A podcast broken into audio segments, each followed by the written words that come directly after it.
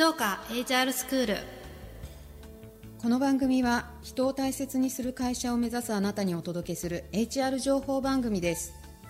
静岡のキャリアコンサルタント集団スノピクリエーション代表の下尾沢とキャリアコンサルタントの沢谷がお届けします。みんなが幸せに働きながら組織も成長するためのあれこれについて2人で語っていきます。それでは開講です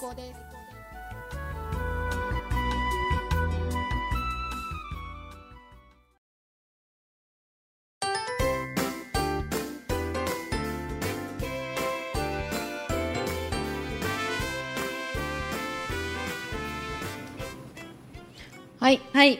ということではい。14回目。そうですね。14回目。始まりました。楽しみです。はい。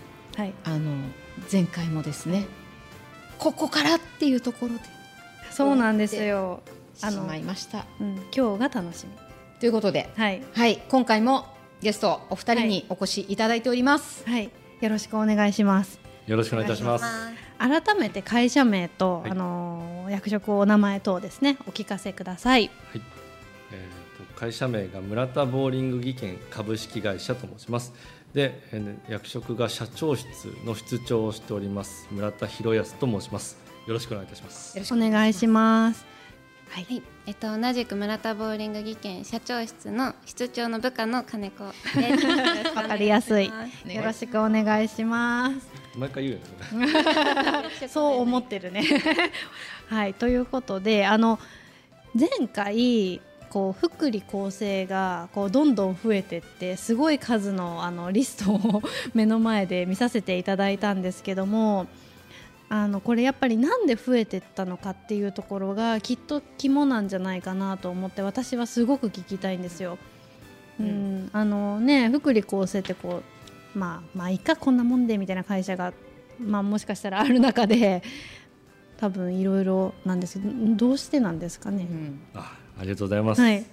えっと、まあ、うちはですね、10年ぐらい前からですね、えー村田光夫、まあ、光夫さんという、まあ、うちの社長がですね、、はい。い会社を作りたいということではい。動き出しまして、うんであの、まあ、だいぶ前からですねその日本で一番大切にしたい会社という本を書かれている坂本浩二先生という方がも元法政大学の教授なんですけども、うんえーそちらの先生とまあご縁がありましてで、えー10年ちょっと前からその大学院のゼミに、えーみおお。三藤さんが入りまして。ゼミに入られたんですね、でいろんな会社を見ていく中で、まあ、いい会社にしなければ、まあ、生き残っていけないっていうこととせっかく我が社でその、まあ、大事な人生の、ね、8時5時っていううん。何でもできるその大事な時間を我が社にこう使ってくれてるえー社員さんの皆さんに、うんうん。まあ、できればその定年、まあ、その後もね延長してもそうですけどもここでまあ働けてよかった、えうん。ー思ってもらえるような会社づくりをまあしていきたいっていう、まあ、気持ちのもと、えーうん福利厚生がまあ増えてきたっていううんうようん。なのが根本にあります。すごい聞きたいことがあります。どうぞ。あの社長の思ういい会社っていうのをまあた代弁じゃなくてもいいですし、あの実際ご自身で思われてるいい会社とは何か何だと思いますか？あありがとうございます私の言葉では僕はあの、そうですねあの、まあ、生まれ変わってもこの職場でこの仲間とうんもう一回同じ仕事したいねってこう言えるような泣けちゃう。はい。職場作りをこうしたいと思うにやばい。あのなんかこの間聞いたエピソードをちょっと聞きたいです。私あのあはいあのエピソード聞きい、たい。もう一回聞きたい。えっとですねあの やばい。13回の方でもえーちょっと出た方なんですけども、うん去年の、えーうんに亡くなられた方ですね、うんえー病室で、まあ、息を引き取ったんですけれどもがんの最終ステージでで一度あの入院されて、えー復帰したんですね我が社に。うんで復帰されてでまた入院してすぐ亡くなってしまったんですけども、そのまあ、亡くなる時にですねえーもうみんな最後だっていうのが分かってたんですね。でだけど、まあ、また戻っ、まあ、その人のマシンがあるわけです。ずっときれいにみんな手入れしてくれてあったんですけども、その、まあ、病室にみんな行ってで、まあ、待ってるよ。早く戻ってこいよみたいな。うんうん。そう。でまあ彼のことをその師と思ううちの若手の、まあ、職人がいるんですけども、うん、えー、その方はその、まあ、なかなか職人ですから自分の思いを伝えられないと思って、手紙を書いてで泣きながら彼の前で読んだらしいんですね。で、まあ、そんなこともあり彼はその入院本当のもう最後って言われて入院してから割とすぐに亡くなってしまったんですけどもご遺族様とも仲良くさせていただいてまして、で、まあ、葬儀があると。でその葬儀の時に、まあ、本人の希望もそうだしご遺族様の希望としても、まあえー、作業着を着たいと。で着させてあげたいということだったので、うんうん、えー、作業服を着て、まあ、棺に入ってで皆さんに見送られたことがありました。でそれはあのその前にも、えー、同じように職人さん亡くなってるんですけども、うん、その職人さんも同じく作業着を着て皆に見送られた。なんかあの、うん、なんでしょう。いろんなものがすごくこう紡がれてつながっていくっていう、聞いていてなんかそういうこう企業さんなんだなって、そもちろん技術はもちろんそうなんですけどあのたまたまちょっと私別件であのこう働く仕事についてっていう学生に伝える、ちょうどこうなんか作ってたんですね。まさにそこが今タイムリーに来て、うん、そうですね、こういうことなんだっていうのがものすごくこう鳥肌立ってます、私。今キャリアってこういうことかなと思って、うん、やっぱりそのなんか昇給とか昇格とかだけではなくてなんか働くことを含めた人生そのもののことをキャリアっていうので、うん、まさにその職人さんたちっていいキャリアをこう歩まれたんじゃないかなっていうのやばい本当にまずいですね。素晴らしすぎる。そうがすごくね。うんなんか思います。お話聞いて鳥肌立つってそう私もあの1回目この話聞いた時にあ鳥肌立ったって言ったんですよ、うん、だからやっぱり私たちの会社が目指している方向もやっぱりそういう働くを含めた人生が幸せである人を増やすっていうのがミッションなのでこの話を聞いてあこういう会社いいなっていうのをすごく思いました。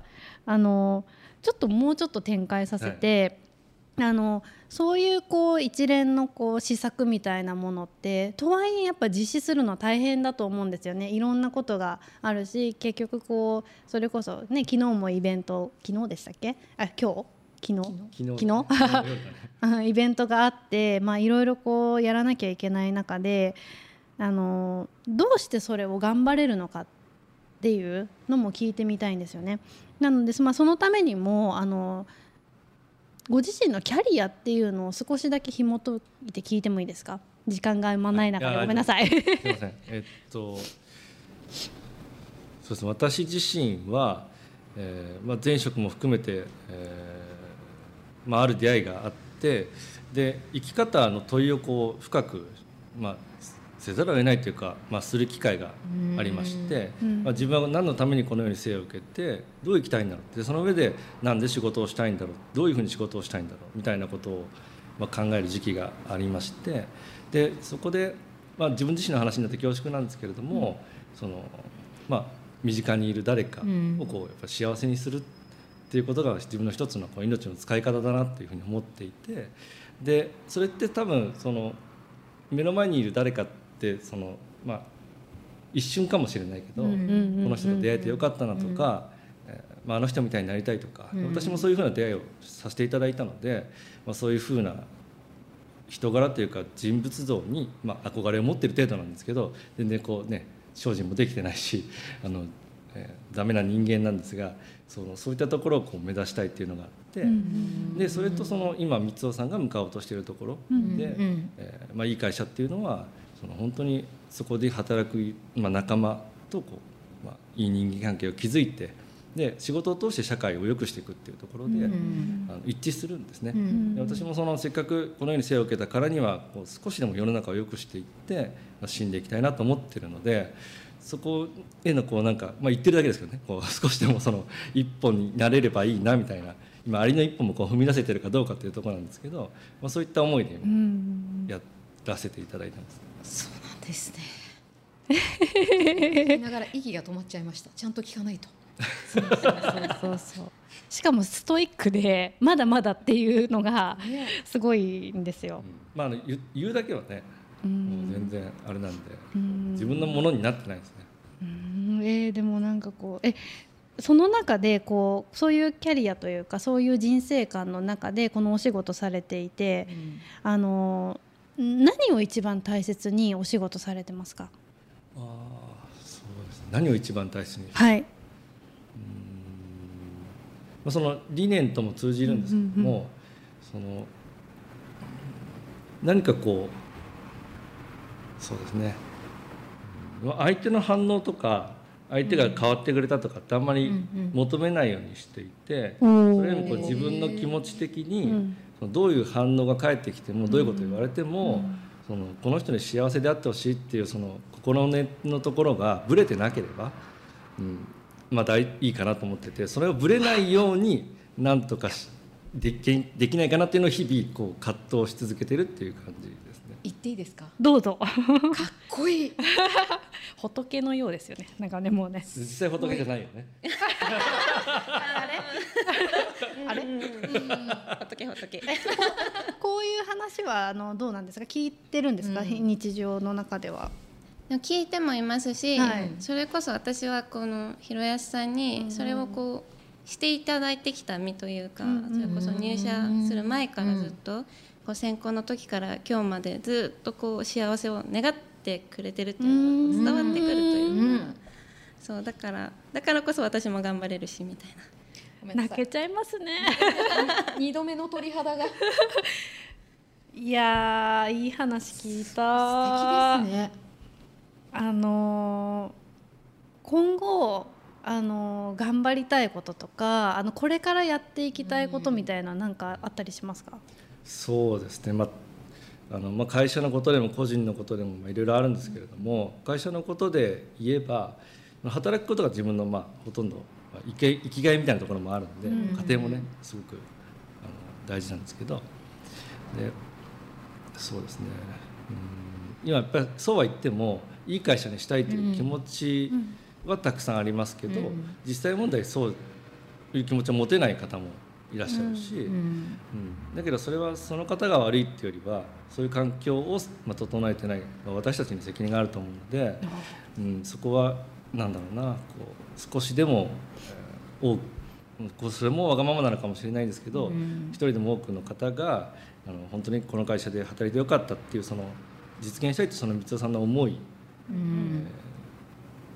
がその本当に実現するような実現が実現っておかしいんだけどその思いが実現するような、まあ、組織づくりをこう、改めてこうしていきたいっていうちょっとざっくりな答えになっちゃうんですけど方向性大切ですもんね。ね。思ってないと多分うん。一個一個もずれていきますし、思ってないことは多分できないと思うので、うん。そこが一番多分大切だなって、うんなんか支援してる側からも思いますので、なんかこう聞いていてうん。ちょっと感じたのが、まあ、私たちキャリアコンサルタントじゃないですか。はい、でやっぱりこうコーチングもそうなんですけどやっぱり相手を信じるっていうスタンスがすごく大事で。うん。で今日お話あの伺っていて、まあ、そのスタンスがこうしっかり持って相手にぶつかっていくと相手もちゃんとそれを受け止めてそれに対して何か返してお返しがこうね、うんうん。しっかりとこう返ってくるんだなっていうのをすごくうん。こう感じまして、今3度目の鳥肌を立たせながら喋ってるんですけど なんかやっぱり改めて自分自身もあのこの仕事をしていくっていう中でそこを大事に、うんうんあの人と関わっていきたいなっていうふううんに、うんうんすごいなんでしょう目が覚めるというかうんうん。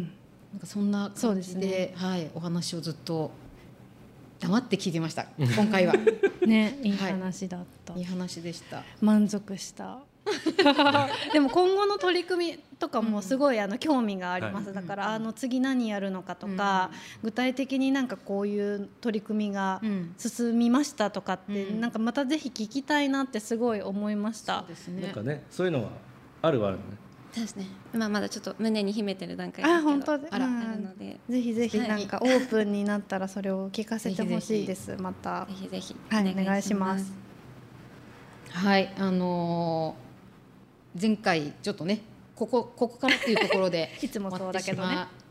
まあ今日でも本当に、なんでしょう短い時間ではあったんですけど本当になんかこう、うん心に響く心に刺さるお話が伺えて私自身も本当になんかこうこれからどう仕事に向き合うか、うんやっていくかっていうことを改めて考えるいい機会をいただけたなというふうに感じております。はいということで、はい。